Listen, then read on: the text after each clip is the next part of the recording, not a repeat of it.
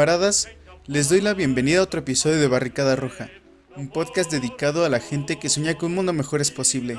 Recuerden que sacamos un episodio nuevo cada mes y no olviden escribirnos para saber qué opinan del podcast o sobre lo que dijimos. También si quieren que hablemos de algún tema en particular que les interese, coméntenoslo para que tratemos este tema. Bueno, sin nada más que agregar, empecemos. Camaradas, hoy voy a hablar de algo un poco diferente a lo que suelo hablar siempre, pues trataré un tema que considero importante.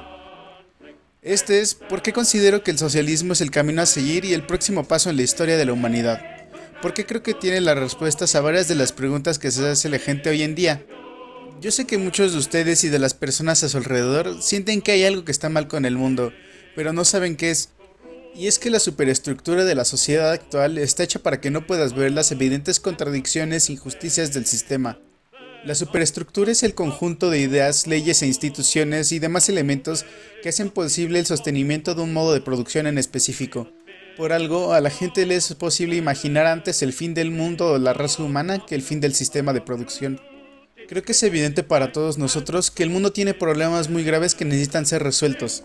Hambre, miseria, pobreza, desigualdad, explotación, racismo, machismo, contaminación y guerras son solo algunos de los males que sufren miles de personas día a día. La filosofía nos dice que, al contrario de como nos han querido vender desde que somos pequeños, estos problemas no son culpas individuales o de unos cuantos individuos malvados que por mala suerte se encuentran en el poder, sino que son resultado de un modo de producción y un sistema que recompensa económicamente por lo general el egoísmo y el éxito personal a costa de la explotación de otros seres humanos. Pues en nuestra sociedad capitalista, el éxito y la validez de una persona se miden en la cantidad de ceros de su cuenta de banco. Según la propuesta socialista, para acabar con estos males es necesario realizar no solo cambios superficiales en la sociedad, sino que se deben de hacer cambios en la estructura social y el modo de producción actual. Por eso, la principal propuesta del socialismo es la abolición del modo de producción capitalista, que es la base del resto de la estructura social.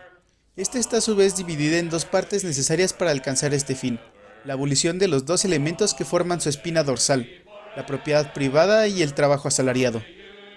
Expliquemos la primera parte, la abolición de la propiedad privada de los medios de producción. Para entender bien esta consigna hay que diferenciar entre medios de producción y propiedad personal. Los medios de producción son todas aquellas cosas que se usan para producir otras cosas, como por ejemplo redes de energía, fábrica, tierras agrícolas, redes de transporte, etc. Mientras que la propiedad personal se refiere a los bienes de consumo que la gente adquiere con su propio dinero. Por lo tanto, cuando hablamos de abolir la propiedad privada, no nos referimos a quitarte tu casa, tu carro, tu perro o tu cepilla de dientes, sino que nos referimos a que los medios de producción deben dejar de ser propiedad de un burgués que no los trabaja nunca y deben pasar a ser propiedad colectiva de las personas que trabajan en ellos. Junto con la abolición de la propiedad privada viene la segunda parte de la demanda, la abolición del trabajo asalariado, pues ambas son mutuamente incluyentes. En el modo de producción capitalista, el trabajador le vende su fuerza de trabajo al burgués por un sueldo. Esto significa trabajo asalariado. Ese sueldo solamente es una parte de lo que el trabajador generó con su esfuerzo. El trabajador cubre su salario solo con unas horas de trabajo. El resto se va a los bolsillos de los patrones. ¿No te has preguntado por qué, aunque la empresa para la que trabajas le esté yendo muy bien y esté generando muchos ingresos y ganancias millonarias, tu sueldo sigue siendo el mismo? ¿Por qué mientras tú y tu familia apenas pueden llegar a fin de mes, el patrón goza de miles de lujos y se va de vacaciones cada vez que quiere? Los socialistas creemos que los beneficios producidos por los bienes de consumo deberían de repartirse equitativamente entre todas las personas que contribuyeron en el proceso de fabricación de algún producto o servicio. Contra estas demandas nos esgrimen el argumento de que el patrón invirtió su dinero arriesgándolo. Y si bien es cierto que fue el burgués quien puso el dinero para comprar los medios de producción, esa maquinaria, esa fábrica, ese campo no se trabaja solo. Necesita del esfuerzo físico y o mental de un trabajador para poder operar. El burgués, por más billetes que le arroje a la maquinaria para que trabaje sola, esta no se moverá. Se necesita del esfuerzo y los conocimientos de un trabajador humano para que ésta opere. Además, ¿es realmente el burgués quien más arriesga? Pues cualquier persona que haya sufrido un accidente laboral te podrá contestar que no es cierto. Aunque son los trabajadores quienes producen la riqueza, Solo una pequeña parte de esta riqueza que produjeron regresa a ellos en forma de un salario que solo es lo suficiente para que puedan vivir y regresar al siguiente día a hacer el mismo trabajo. Aunque a veces ni siquiera para cubrir las necesidades básicas alcanzan los salarios, como bien sabrán los latinoamericanos que estén escuchando esto. Continuando con la explicación, después de haber pagado los salarios, los servicios como electricidad, agua, combustible, etc., y las materias primas necesarias para la producción, aún queda dinero. Ese dinero que queda y no retorna a los trabajadores como salario se le conoce como plusvalía y representa la ganancia que obtiene el capitalista. Por eso la empresa siempre va a intentar pagar lo menos que se pueda por el mayor tiempo posible de tu trabajo, porque mientras más te aumenten el salario y menos trabajes, menores ganancias obtendrá el burgués. Si los trabajadores son los que ponen el tiempo y el esfuerzo físico y mental para poder producir algo, e incluso en ocasiones ponen en riesgo su vida o su integridad, ¿por qué no son ellos los que gozan de las ganancias? ¿Por qué tiene que ser un tipo que solo se dedica a dar órdenes y hacer tratos de vez en cuando de quedarse con casi todas las ganancias? En la sociedad capitalista todo se compra y se vende, por lo que es imposible sobrevivir sin dinero. Sin embargo, el 90% de la población no tiene ninguna mercancía para vender más que su fuerza de trabajo, es decir, la única opción que les queda para que ellos y sus hijos puedan llevarse un trozo de pan a la boca es convertirse en mercancías y venderse ellos mismos. A ojos del patrón, el trabajador no es una persona, es un recurso más, una mera herramienta, un engranaje intercambiable en la maquinaria productiva, que puede ser reemplazado en cuanto se rompe o deja de ser útil para sus intereses. Nos reprochan el querer abolir la propiedad privada, pero actualmente la propiedad está abolida para las nueve décimas partes del mundo, Aparte, acabando con el trabajo asalariado y la propiedad privada, se podrá acabar con el desempleo, pues el burgués solo contrata trabajadores en medida que esto le represente un beneficio económico. Sumado a esto, la existencia del desempleo es conveniente para el capitalista, pues la existencia de un ejército de trabajadores de reserva, o sea, de desempleados, puede ser usado como amenaza cuando una persona exige condiciones dignas de trabajo o un salario justo pues siempre habrá alguien dispuesto a tomar su trabajo por la mitad de su sueldo. Y no se puede culpar a ese alguien. Él, al igual que el resto de nosotros, necesita de dinero para poder procurarse los medios para su subsistencia.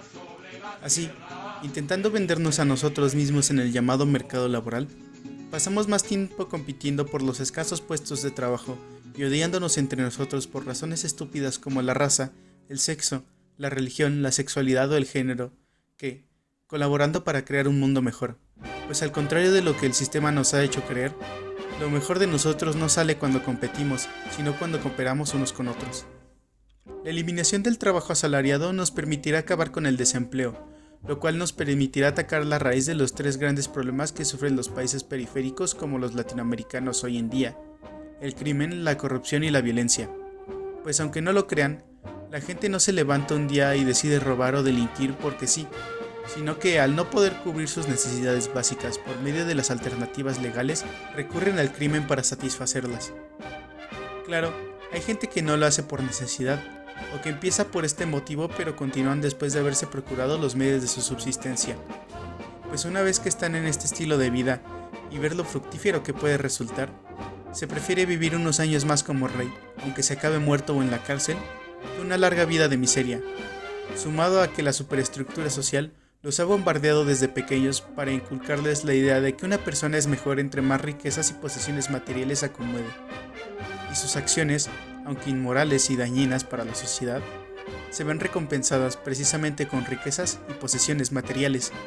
En resumen, el ser humano no es bueno o malo por naturaleza, no existe tal cosa como la naturaleza egoísta o bondadosa del ser humano, sino que las condiciones materiales en las que vive la sociedad en la que nació y la forma en la que se ha educado desde pequeño forman su forma de pensar, actuar, interactuar con el mundo y relacionarse con el resto de los individuos de la sociedad. Por lo tanto, si cambiamos las reglas del juego, el comportamiento de los jugadores cambiará en consecuencia a las nuevas reglas. Claro que el egoísmo y la envidia son sentimientos humanos, pero también lo son el amor, la empatía y la compasión. Citando al filósofo inglés Andrew Collier, Mirar a la gente en la sociedad capitalista y concluir que la naturaleza humana es el egoísmo es como mirar a la gente en una fábrica, donde la contaminación está destruyendo sus pulmones, y decir que la naturaleza humana es toser. Todo está muy bonito, abolición del capitalismo y eso, Pero, ¿cómo lo logramos? Pues lamento decirles que la única forma de llegar ahí es a través de la revolución violenta. Déjenme explicar brevemente por qué. Si quieren una explicación más a fondo, vayan a revisar mi video sobre la reforma y la revolución. Los intereses de los trabajadores son opuestos a los de los burgueses. Esto es lo que significa lucha de clases. Lo que nos beneficia a nosotros les perjudica a ellos y viceversa. Los burgueses, que están en la cima de la pirámide social, se benefician de las relaciones de producción del capitalismo. Su modo de vida y su poder dependen de que existan explotadores y explotados. Por lo tanto, no podemos esperar que, como creen ingenuamente los liberales y los reformistas, los capitalistas dejen de explotar y oprimir al resto de la sociedad por la bondad de sus corazones. Recordando las palabras de Asata Shakur, un activista de Black Panthers Party, las Panteras Negras, nadie en el mundo, nadie en la historia ha logrado nunca su libertad, apelando al sentido moral de sus opresores.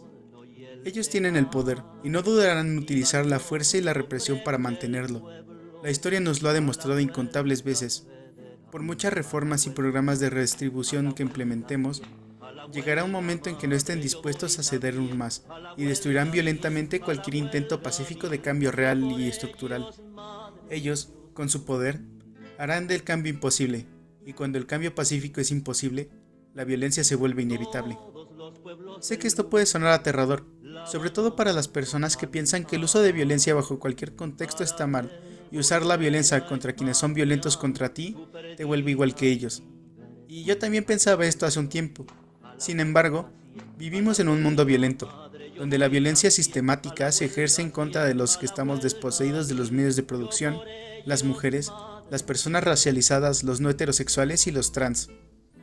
El Estado mismo es definido en la ciencia política como la organización política con el monopolio del uso de la violencia legitimada. Por eso existen los ejércitos y cuerpos de policía. Si tú un día robas 100 dólares de un gran empresario porque los necesitas para comer, la policía va a venir a detenerte por medio de la violencia física. Puede que incluso te terminen matando si demuestras un poco de resistencia. Pero si ese mismo empresario decide no pagarle 100 dólares a uno de sus trabajadores, nunca verás a la policía entrando en su mansión para detenerlo.